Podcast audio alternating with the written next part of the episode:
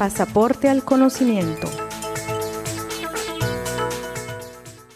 Costo fiscal de los instrumentos financieros de renta fija.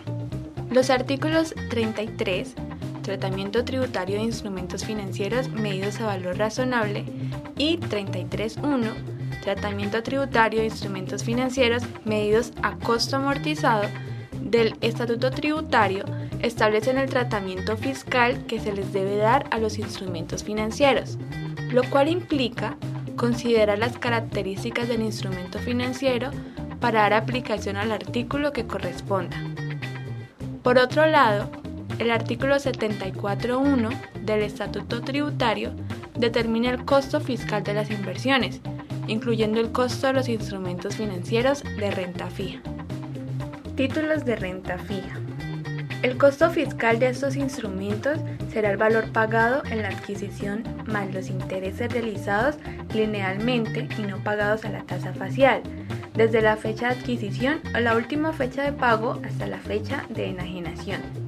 Contablemente, la medición inicial de un instrumento financiero que no se mide a valor razonable debe tener en cuenta los costos de transacción como parte integral del costo del instrumento. Los costos de transacción modifican el valor de instrumento financiero. Al reconocer inicialmente un activo financiero o un pasivo financiero, una entidad lo medirá al precio de la transacción, incluyendo los costos de transacción, excepto en la medición inicial de los activos y pasivos financieros que se miden posteriormente al valor razonable, con cambios en resultados, excepto si el acuerdo constituye efectivamente una transacción de financiación para la entidad, para un pasivo financiero o la contraparte para un activo financiero del acuerdo. Un acuerdo constituye una transacción de financiación si el pago se aplaza más allá de los términos comerciales normales.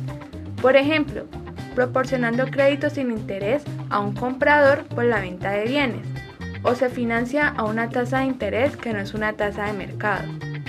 Por ejemplo, un préstamo sin interés a una tasa de interés por debajo del mercado realizado a un empleado.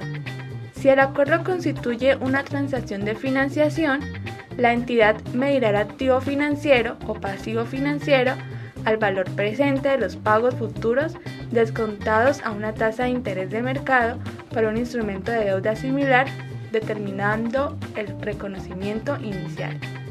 Párrafo 11.13 del Estándar para Pymes 2015. Realizado por el equipo Pasaporte al Conocimiento, Juan Sebastián Canizales, Sebastián Arias López y Yasmin Giraldo Jaramillo. Revisado por Edmundo Flores Sánchez. Pasaporte al Conocimiento.